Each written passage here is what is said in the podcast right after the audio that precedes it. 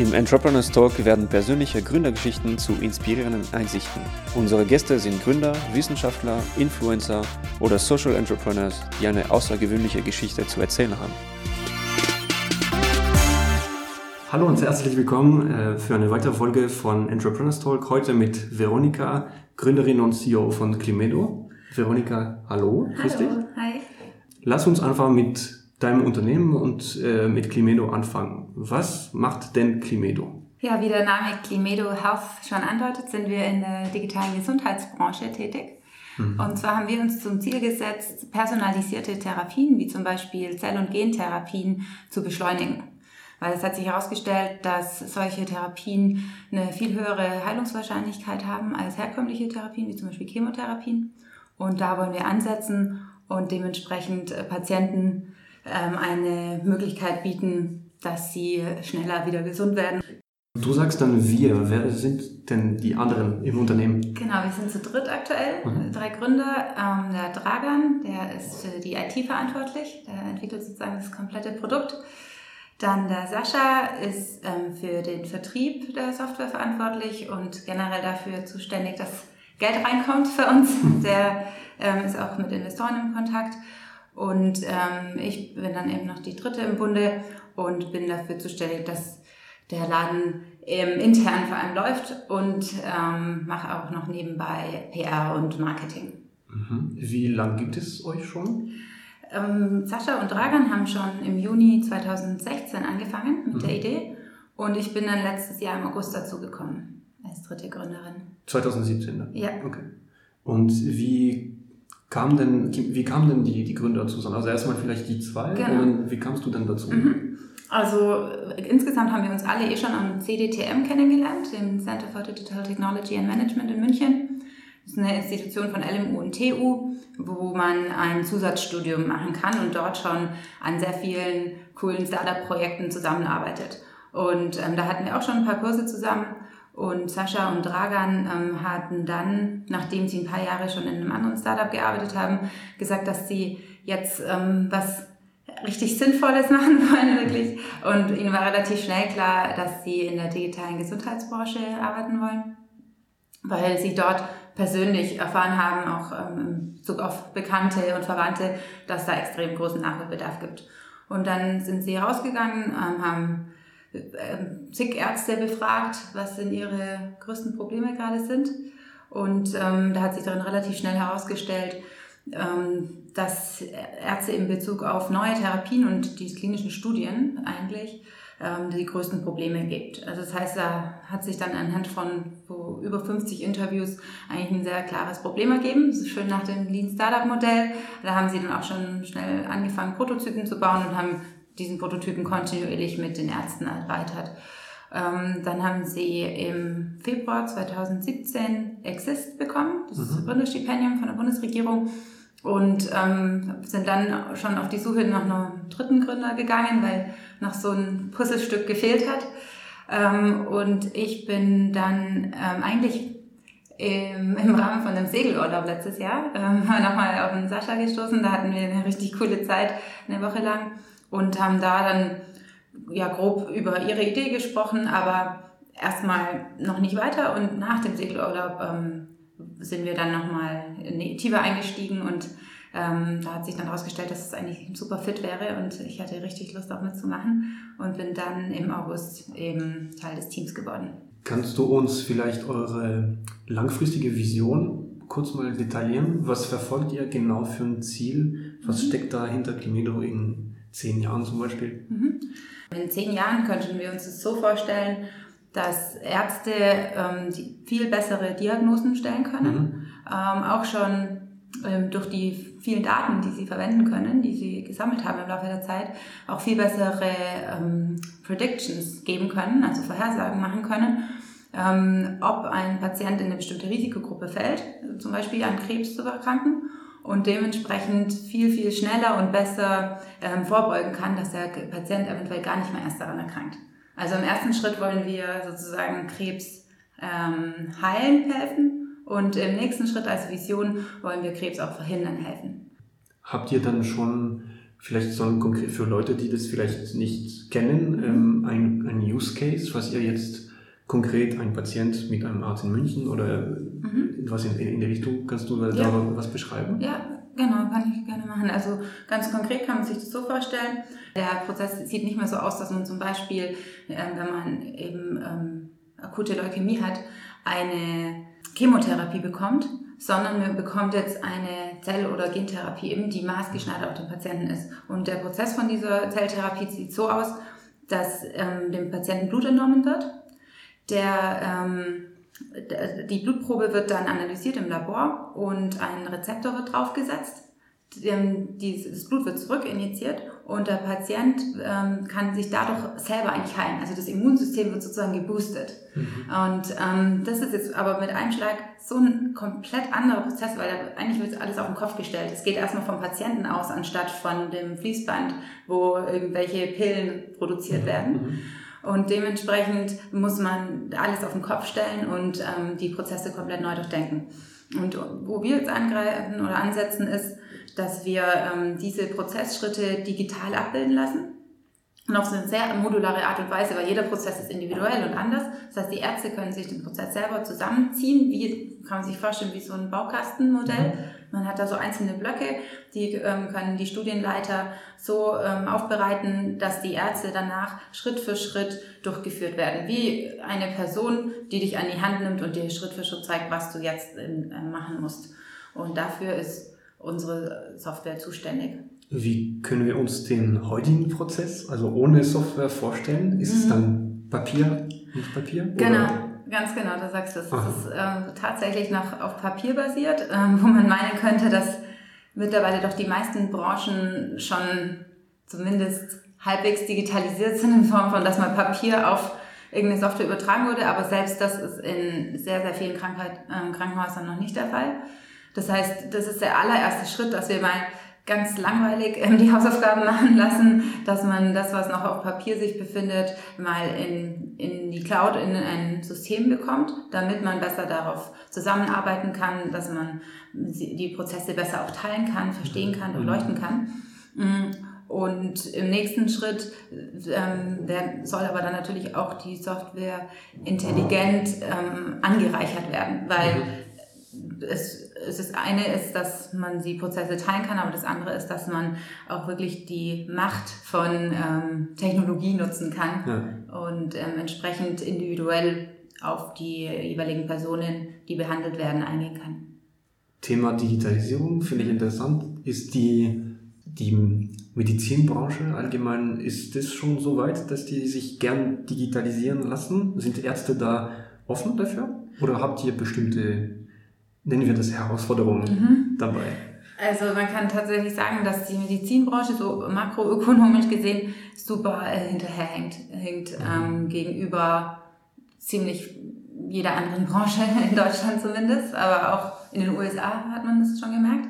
Ähm, wobei es da auch extrem krasse Gegensätze gibt, weil auf der einen Seite gibt es eben die Krankenhäuser, die noch mit Papier und ähm, höchstens nur einer Excel-Tabelle arbeiten und dann gibt es aber auf der anderen Seite in der Medizinbranche die höchst komplexen und Hightech ähm, Verfahren für neue Therapien eben. Also wo wirklich zwei Welten aufeinander prallen. Wer ist dann der Kunde und wer ist der Nutzer? Wie mhm. teilt ihr das auf? Mhm. Ähm, also grundsätzlich sind unsere Nutzer Ärzte in Unikliniken. Mhm. Das heißt, ähm, deswegen Unikliniken, weil dort die neuesten und modernsten Therapien getestet werden. Das sind immer noch die Vorreiter in der Forschung.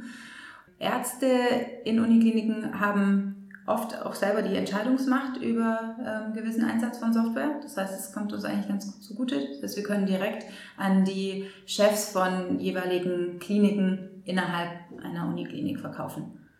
Und wie, wie sieht denn euer Geschäftsmodell aus?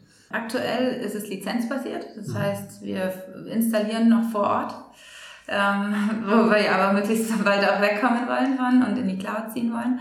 Aber bis jetzt äh, wegen den Datenschutzrichtlinien ist es halt noch ähm, so vorgeschrieben. Das heißt, wir ähm, bekommen eine Installationsgebühr und dann eine jährliche Maintenancegebühr. wir können uns vorstellen, dass wir in den nächsten zwei bis drei Jahren dann auf die Cloud ziehen und dann wird es eher in Richtung Software as a Service Modell gehen, dass wir da flexibel sind.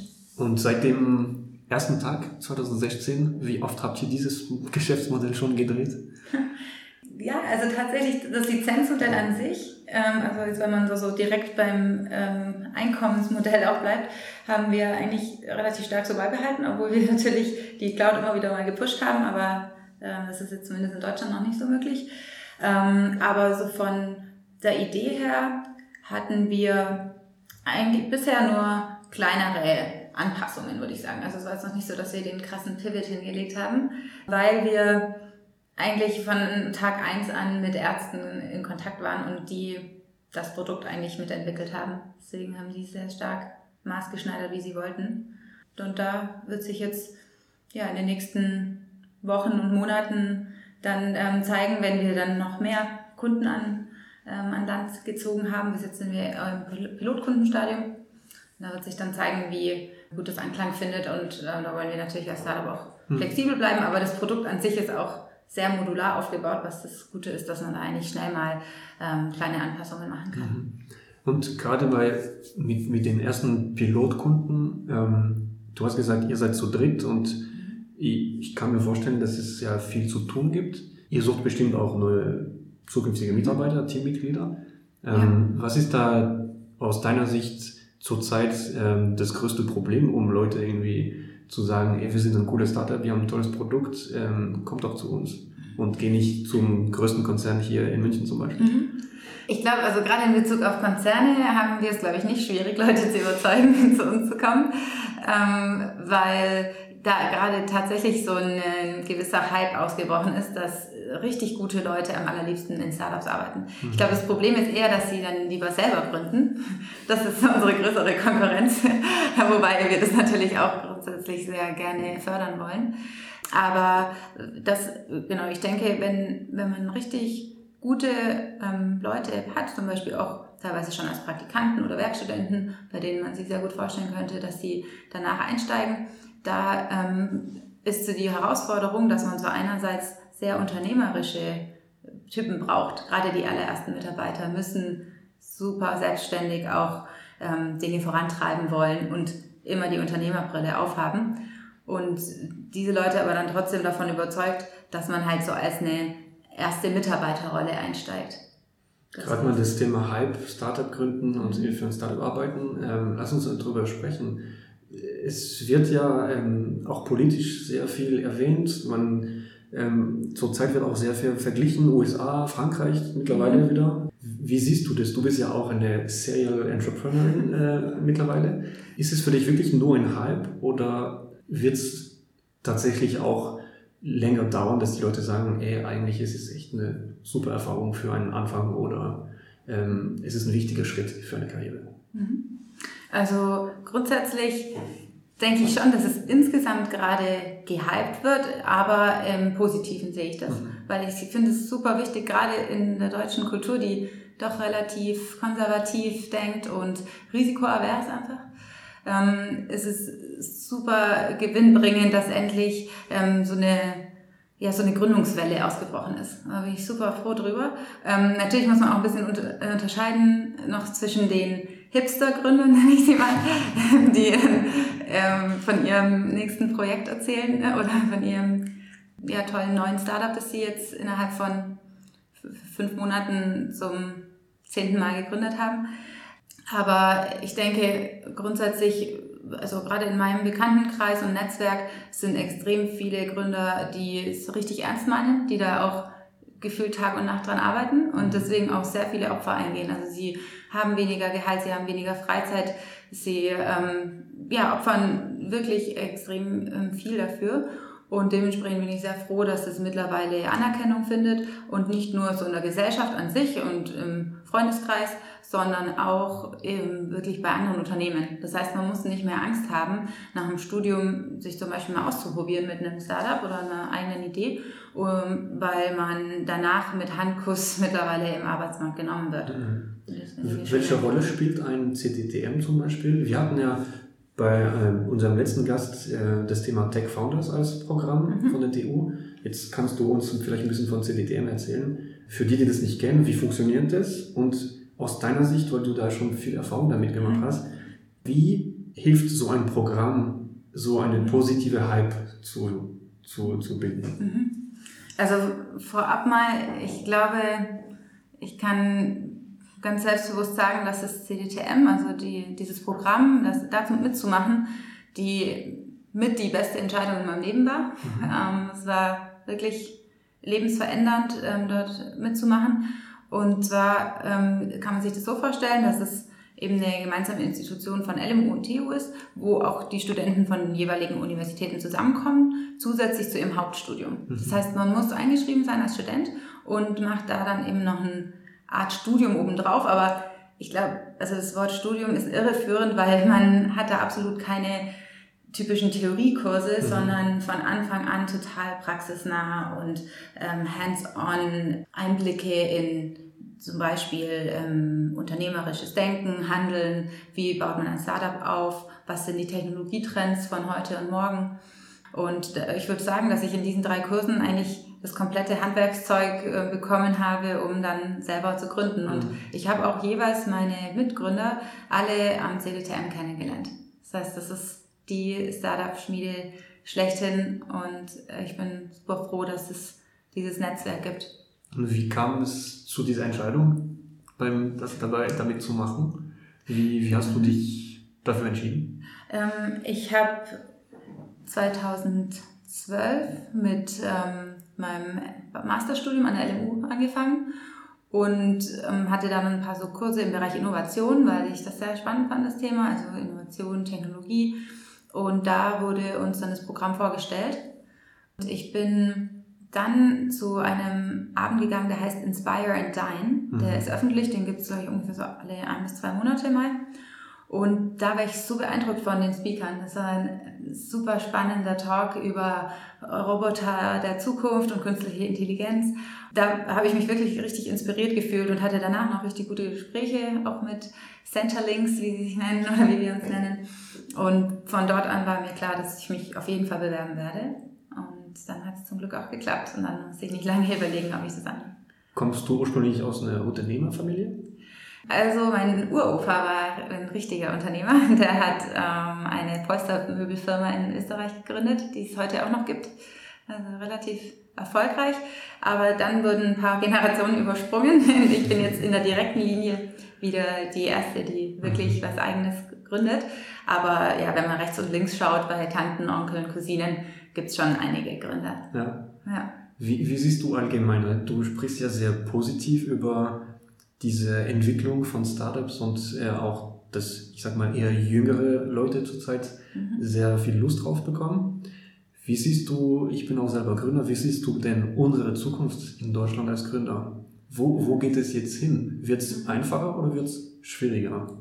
Also grundsätzlich bin ich immer optimistisch, deswegen würde ich äh, hoffen und sagen, dass es ähm, noch einfacher und äh, besser wird. Aber ich finde es auch wichtig, dass man nicht vergisst, ähm, dass man den, also die Risikobereitschaft wirklich in unsere DNA mal einbauen muss und das visionäre Denken. Also diese zwei Aspekte sind für mich ähm, Themen, in denen Deutschland vor allem immer noch großen Nachholbedarf hat. Und deswegen sehe ich das als die zwei wichtigsten Bestandteile, damit eine ähm, Gründungskultur weiter aufrechterhalten bleiben kann. Weil wenn die Risikobereitschaft fehlt, beziehungsweise vielleicht auch gar nicht aus den Gründern heraus fehlt, sondern so von anderen Seiten immer wieder eingetrichtert wird, zum Beispiel von möglichen Kooperationspartnern in der Industrie oder von Investoren, die dann einerseits Wagniskapital, ähm, wie der Name schön sagt, geben sollen, aber dann doch lieber erstmal Product Market Fit sehen wollen da habe ich zum Glück ähm, andere Erfahrungen gemacht, aber es ist halt einfach, wenn man sich rechts und links umschaut, ähm, immer noch im Vergleich zu den USA ganz mhm. klar ähm, Nachholbedarf. Und in Bezug auf visionäres Denken habe ich auch in, ähm, letztes Jahr, als ich da mit meinem Team in San Francisco war, die Erfahrung gemacht, dass dort Leute auf einem ganz anderen Level und in anderen Sphären denken, was alles möglich ist. Und ich denke, man kann nur über sich selbst hinauswachsen, wenn man auch mal an das 10x sozusagen in einem selbst und in der Vision denkt und glaubt. Und dementsprechend muss man vielleicht, klar, es ist schön, wenn man als Deutscher manchmal auch die Realismusbrille aufhat, aber grundsätzlich könnten wir da manchmal von der Stufe ein bisschen ähm, runtersteigen und mhm. mal ähm, höher und weiter denken. Du hast schon erwähnt, wie viele Unternehmen hast du schon gegründet? Das ist jetzt gerade mein zweites richtiges Unternehmen. Ähm, Im Studium hatte ich schon so ein paar andere Startup-Projekte, es so nennt. Also nehmen wir jetzt diese ganzen Projekte, deine zwei Unternehmen, deine Erfahrung auch in der Silicon Valley, was sehr inspirierend war. Du hast schon gesagt, es gibt auch diese besondere Eigenschaften von Gründer. Wie würdest du dann sagen, wie hast du dich denn geändert die letzten vier, fünf Jahren mit den ganzen Erfahrungen? Als Mensch, was ist es, der Unterschied zwischen Veronika vor vier Jahren, Veronika heute? Ja, also grundsätzlich habe ich mich insofern geändert, als ich mit einer ganz anderen Brille durchs Leben laufe. Ähm, und zwar eben mit der Unternehmerbrille. Ich sehe gefühlt an jeder Stelle und jedem Ort eine Möglichkeit zur Verbesserung, ähm, zur Veränderung. Denke mir, ja, da könnte man was machen, da könnte man mal zum Beispiel mit Technologie, aber vielleicht auch mit kleinen anderen Kniffen ähm, einfach viel mehr rausholen. Also das ist so das eine, also so diese, ja, diese Ideenbrille. Und die andere Brille ist die äh, Marketingbrille, die, weil man als Unternehmer, egal wie groß mein Fokus oder meine Priorität aufs Marketing an sich ist. Als Unternehmer ist man ständig ein Werbebotschafter und dementsprechend vergleiche ich mittlerweile so gerne ähm, verschiedene Kommunikationsstrategien, verschiedene Designs. Deswegen schaue ich mittlerweile total gerne auch Werbung an, sowohl im TV als auch in Social Media zum Beispiel und überlege oder ja bin froh, wenn ich da irgendwie richtig coole, kreative Ideen finde. Überlegen wir dann auch, wie man es vielleicht noch anders machen könnte mit kleinen Kniffen. Also man, eigentlich, es begleitet einen den ganzen Alltag. Mhm. Sowohl generisch als auch natürlich dann die Gedanken, die man zu seinem eigenen Startup-Baby hat. Und wenn du sagst, deine Familie, also direkte Familie, da waren eher weniger Unternehmer. Mhm. Wie haben die denn reagiert, als du gesagt hast, also jetzt nach dem Studium werde ich mal gründen? Mhm. Ja, da muss ich echt sagen, die haben super entspannt reagiert, weil meine Eltern sind zwar Lehrer, also erstmal äh, so beamtet und so richtig solide, würde ich sagen, im Vergleich zu dem Unternehmer. Aber sie haben mich schon immer, oder uns alle, mich und meine drei Geschwister, immer ganz ähm, fast schon unternehmerisch aufgezogen im Sinne von, dass wir viele Freiheiten hatten. Wir konnten immer von Anfang an als Kinder auch schon viel selbst entscheiden, worauf wir Lust haben, was wir gerne unternehmen wohin wir fahren. Deswegen hatte ich, würde ich sagen, diese Eigenschaften, die man als Unternehmer braucht, in die Wiege gelegt bekommen und dementsprechend ähm, gefördert haben, das auch meine Eltern und meine Geschwister, als sie gehört haben, dass ich jetzt gründen werde. Und sind, die sind immer super interessiert, ähm, haben schon nach Flyern gefragt und verteilen die jetzt in allen Arztpraxen und Unikliniken. Also das finde ich richtig schön, was ich da an Unterstützung bekomme. Und deine Freunde? Ja, die auch absolut. Ich habe die meisten Freunde natürlich aus dem CDTM-Netzwerk und mhm. darüber hinaus. Das heißt, die, die haben alle das Unternehmerblut schon in sich. Da war es mhm. eigentlich eher normal, dass man natürlich gründet. Aber dann gibt es natürlich noch Freunde von früher, auch von zu Hause, die auch was ganz anderes machen. Und ähm, da habe ich das Gefühl, dass sie nicht ganz so verstanden haben, aber gleichzeitig ähm, haben sie, fanden sie es eher, ich würde sagen, beeindruckend, mhm. nennen wir es so. Also im Sinn von, es wäre für sie selber nie in Frage gekommen, aber sie waren auch super interessiert und wollten alles wissen und finde ich auch super spannend, ähm, so einen Austausch zu haben, weil sie mich auch dann manchmal wieder aus der Startup-Bubble herausholen und über andere Themen reden lassen. Gut, das freut mich, das bestätigt auch meine eigene Erfahrung, dass die Leute eigentlich nur großes Interesse zeigen, obwohl es meistens die sagen, ja, es wäre nichts für mich. Ja. Aber was du machst, ist so toll. Kannst du es bitte erzählen? Ja. ja ähm, kannst du uns einen kleinen Einblick in das Leben von einem, von einer, von einer Gründerin? Ähm, wie schaffst du das dann mit der Menge an Dinge, die man erledigen soll, die ganzen Aufgaben und, äh, und die Kunden und, und die Produktentwicklung und alles. Wie schaffst du das, einfach dein Leben zu organisieren, damit du Zeit für alle und alles hast? Mhm.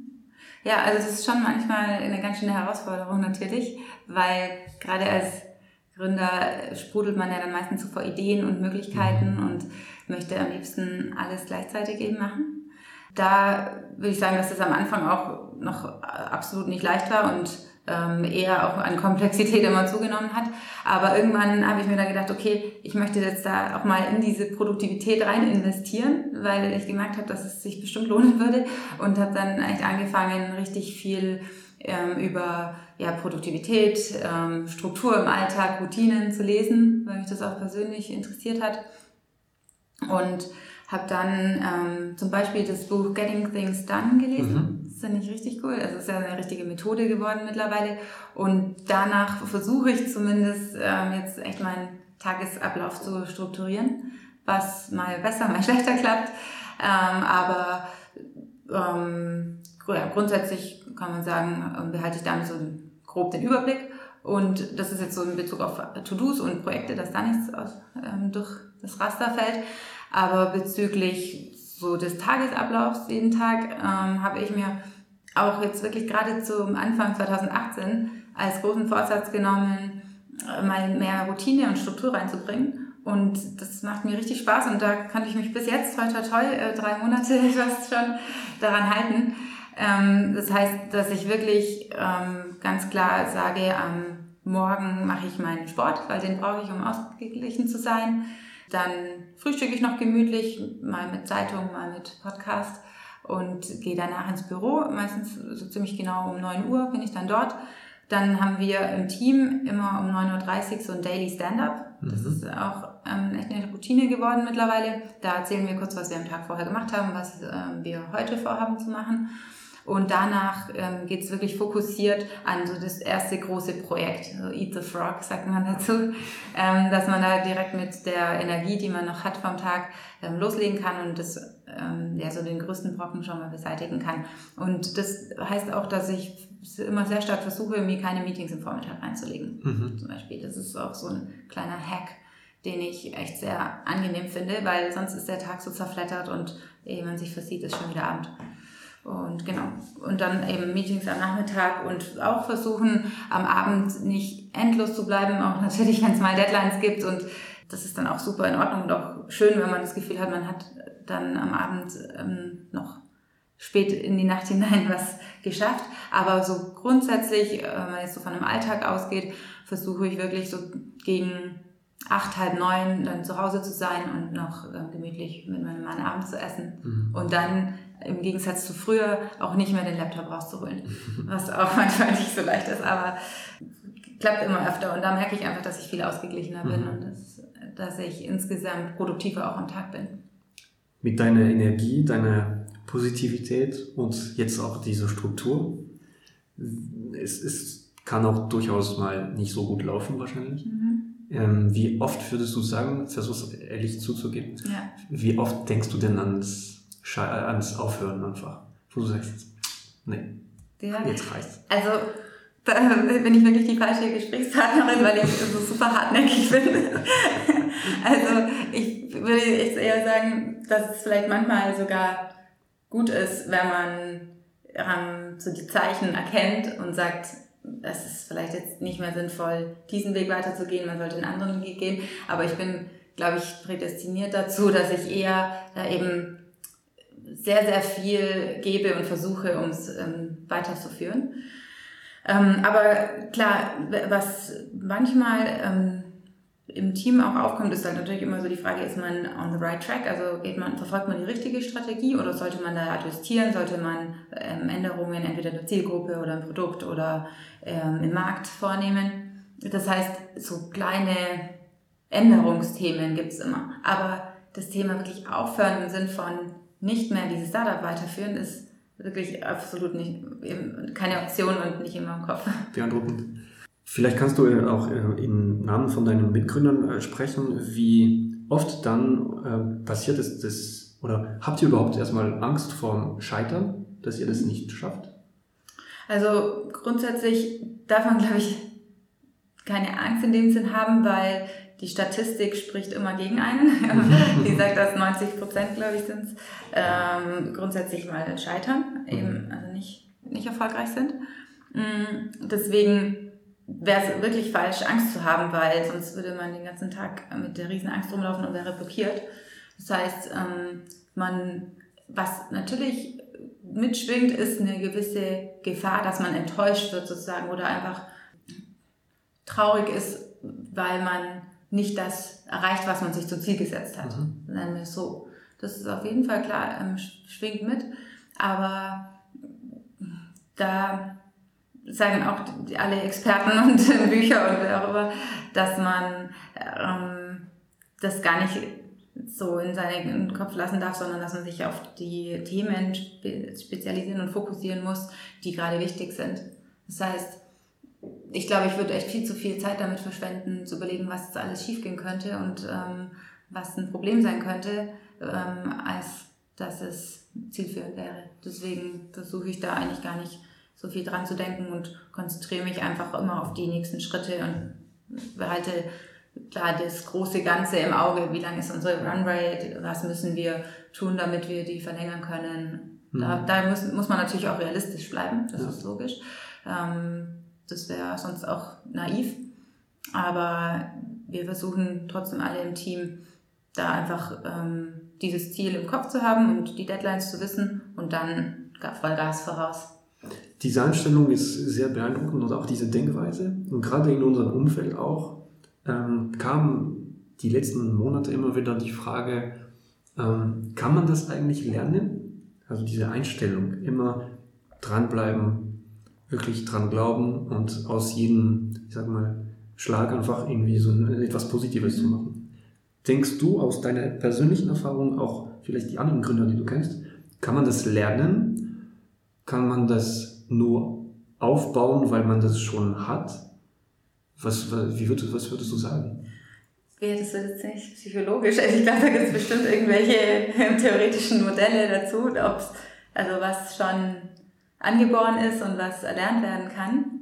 In dem Bezug jetzt denke ich, dass es schon so eine Grundeinstellung ist, die mhm. man wahrscheinlich mitbringen muss. Aber ähm, ich denke, dass es in einem ja auch teilweise vielleicht schlummern kann und man durch gewisse Schicksalsschläge vielleicht einfach ein bisschen pessimistisch geworden ist. Mhm. Aber äh, wenn man mit den richtigen Personen in Kontakt ist, mit den richtigen Leuten redet, kann man das vielleicht in eine ähm, andere Richtung auch wieder leiten und dementsprechend auch vielleicht in so einen positiven Sog gezogen werden, wenn man mit einem guten Team zusammenarbeitet. Mhm. Also ich bin schon relativ überzeugt, dass man, also wenn jemand grundsätzlich schon so den Drive und den Elan mitbringt, ein eigenes Startup zu gründen, dann ähm, ist es meistens so ein Paket an Eigenschaften, die man dann, die einen so einen typischen Unternehmer auszeichnen. Mhm. Und da ist, denke ich, eine Spur Optimismus und Widerstandsfähigkeit auf jeden Fall drin. Ich, ich bin sehr positiv ähm, nicht überrascht, weil ich die schon kenne, aber ich, ich finde es einfach super interessant, ähm, diese, ja, diese, dieses Optimismus. Das hört man äh, nicht so oft. Mir fällt eine Frage ein. Ich hatte heute, ich war mit, mit einem Kunde zusammen. Mhm. Das ist eine sehr große Firma. In einem Gespräch kam eine Frage.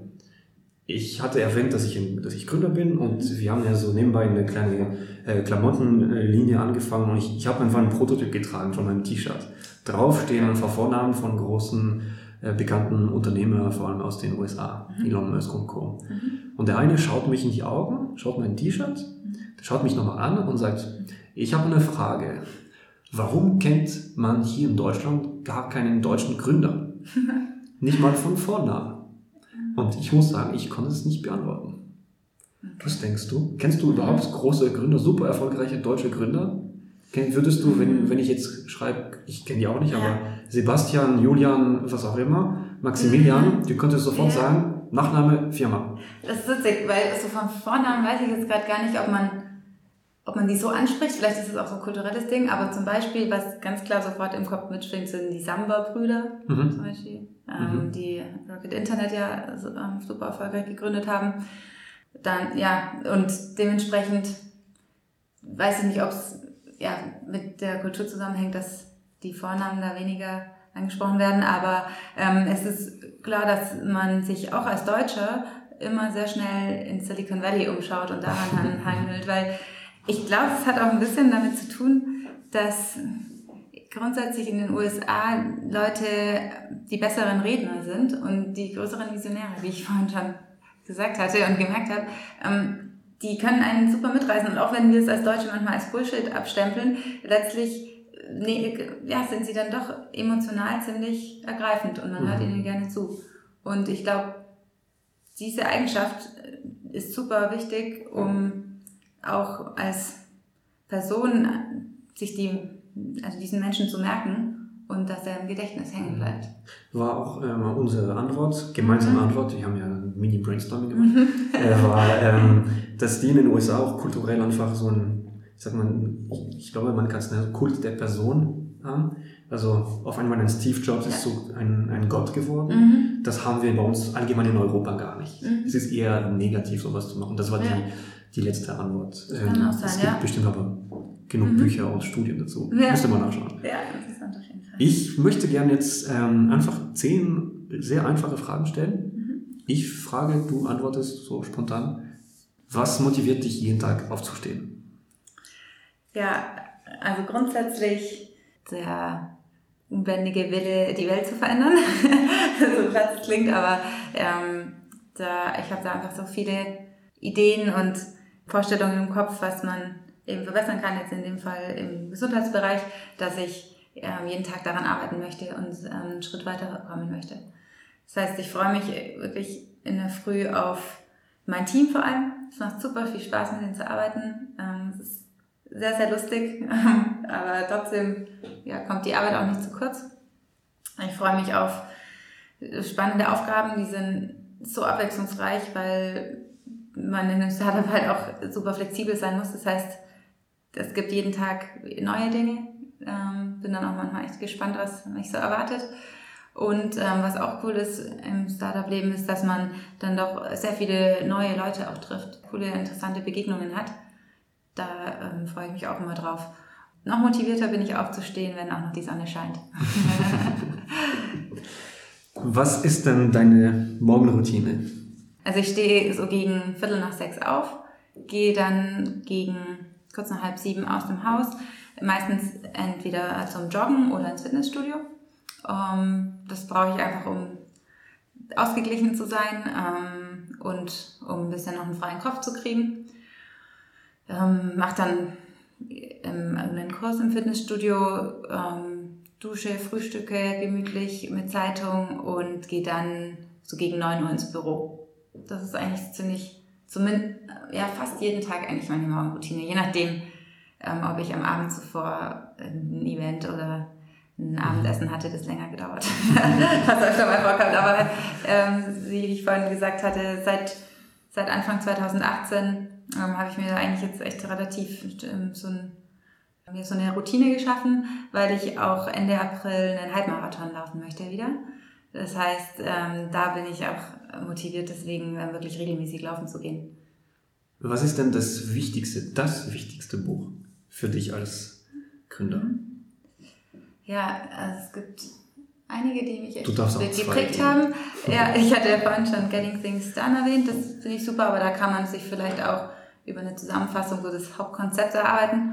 Mm, wenn ich mich für eins entscheiden würde, würde ich wirklich den Klassiker The Lean Startup nennen. Mhm. Das ist so eine Denkweise, die muss man als Gründer verinnerlichen. Und auch wenn jeder denkt, ja, ja, wir wissen, wie es geht, es ist eine Theorie, aber man muss es auch in die Praxis anwenden und man muss da diszipliniert bleiben, weil ähm, es, man denkt dann doch zu oft, dass man es irgendwie vielleicht doch besser weiß oder dass es in unserem Markt aber anders ist.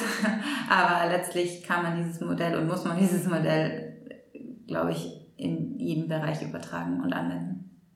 Auf welche Produktivitätstool kannst du jetzt nicht mehr verzichten? Also grundsätzlich verwende ich sehr gerne Toggle. Das ist so ein Tool zum Time-Tracking. Das finde ich richtig gut, um mal zu sehen, wo die Zeit eigentlich so bleibt. Und das hilft mir auch echt weiter, dann strukturiert zu sein und ähm, Sachen voranzubringen. Daneben verwende ich gerne Evernote für so mein persönliches Note-Taking. Das finde ich auch sehr gut, um einfach jeden Gedanken, den ich habe, jede Idee schnell entweder auf dem Handy oder am Laptop festzuhalten. Und ähm, natürlich mein eigenes ähm, Produktivitätstool, das ich in meinem ersten Startup ähm, gegründet hatte, das heißt Nuclino. Das verwende ich auch sehr gerne für ähm, Teamarbeit.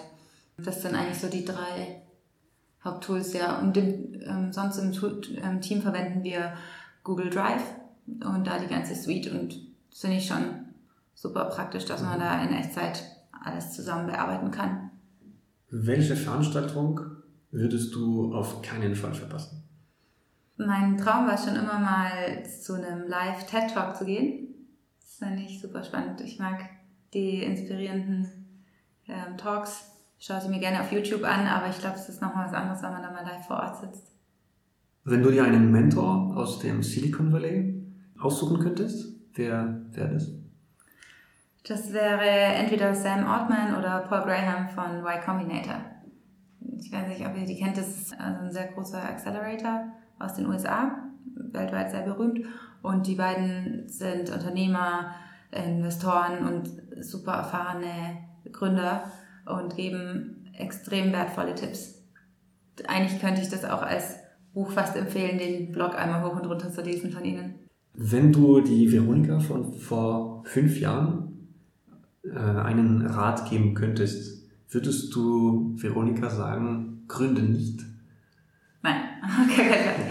ähm, weil, also kann ich auch klar begründen, ähm, man lernt in Form von einer eigenen Gründung so ziemlich alles, was man im Laufe seines Berufslebens nicht annähernd lernen würde wahrscheinlich. Also es fängt bei den klassischen Erfahrungswerten an, die man in kürzester Zeit sammelt, weil man so viel ausprobiert, weil man so viel Themen behandelt und schnell sein muss. Also das ist das eine. Es geht weiter in den ähm, ganzen fachlichen Aspekten, die man sich selber äh, so schnell aneignet, weil man halt einfach überlegen muss, was ist jetzt das Wichtigste und dann saugt man das auf wie so ein Schwamm. Und ähm, es hört auf, beziehungsweise nicht zuletzt ähm, geht es weiter mit den ja, Soft Skills sozusagen, die man eigentlich lernt, die man auch in einem ja, ich, kann ich mir nicht vorstellen, dass man das in einem Team, in, Konzernstruktur, ähm, in einer Konzernstruktur so gut lernt, weil man dort einfach viel weniger emotional drin ist. Mhm. Und je emotionaler man ist, desto stärker legt man da auch Wert auf diese ganzen internen Strukturen und nimmt dann umso viel mehr mit. Jetzt gerade, wie lang ist die Ideenliste fürs nächste Startup? Ähm, ja, die ist gut lang, ähm, noch länger. Ähm, vor allem auch ehrlich gesagt im Healthcare-Bereich selber, weil man jetzt halt so eine Brille da aufhat und jeden Tag mit diesen Themen konfrontiert wird, dass man sich immer denkt, okay, wenn diese Produktidee jetzt nicht klappt, dann haben wir schon tausend andere Ideen, wie wir da nachjustieren könnten und. Kannst du dir vorstellen, keine Unternehmerin mehr zu sein? Ähm, kann ich auch ganz klar sagen, nein, kann ich mir nicht vorstellen. Aber dazu möchte ich sagen, dass ich grundsätzlich ähm, das Gründen an sich ist eine Form von Unternehmertum, aber ich finde, man kann auch genauso Unternehmer weiterhin sein, wenn man zum Beispiel in einem größeren Unternehmen ist. Das heißt, für mich ist gar nicht ausgeschlossen, dass ich irgendwann mal, wenn ich vielleicht doch mal Familie haben möchte, was also was auf jeden Fall ein Ziel von mir ist. Und wenn man dann vielleicht ein bisschen mehr Freizeit braucht, ähm, dass ich dann nochmal ein bisschen geregelteren Strukturen arbeite. Ähm, was heißt zum Beispiel in ja, einem Mittelständler oder Konzern sogar. Aber was mir da halt super wichtig wäre, um ähm, glücklich zu bleiben und um den Job weiterhin gut zu machen, ist, dass man die Freiheit hat, die man als Unternehmer hat, die Verantwortungsbereiche, die ähm, auch mal Risikofreude, die man erleben kann. Lauter solche Themen, also die einen Unternehmer ausmachen, werde ich immer im Herzen behalten und immer weiterleben. Das ist ganz klar. Und zum Schluss letzte Frage. Wie bzw. wo finden wir mehr Informationen über Climedo, über das, was ihr tut? Ähm, wo seid ihr dann als nächstes eventuell auf einem Event? Wo kann man, ja. könnte man euch sehen? Mhm. Also grundsätzlich haben wir eine Webseite natürlich, climido.de, sind aber auch auf Facebook, LinkedIn und ähm, wollen jetzt ab dem nächsten Quartal auf ein paar Messen gehen. Das heißt, wir sind ähm, jetzt Ende April in ähm, Berlin auf der Conhit. Falls da der eine oder andere sich umtreibt, könnt ihr mir schreiben. Super. Veronika, vielen Dank. Das war es eigentlich für uns. Ähm, vielen, euch. vielen Dank für deine Offenheit, für die ganzen Informationen, für den Einblick ins äh, Leben eines Unternehmers und ja. vor allem für diese positive Energie, die du vermittelst. Sehr, Dankeschön. sehr gerne. Danke euch, hat Spaß gemacht. Der Entrepreneurs Talk, Geschichten, die inspirieren. Überraschend, motivierend, authentisch. Die neuen Folgen unseres Podcasts findest du auf unserem Entrepreneurs Talk Channel, sowohl auf iTunes als auch auf soundcloud.com.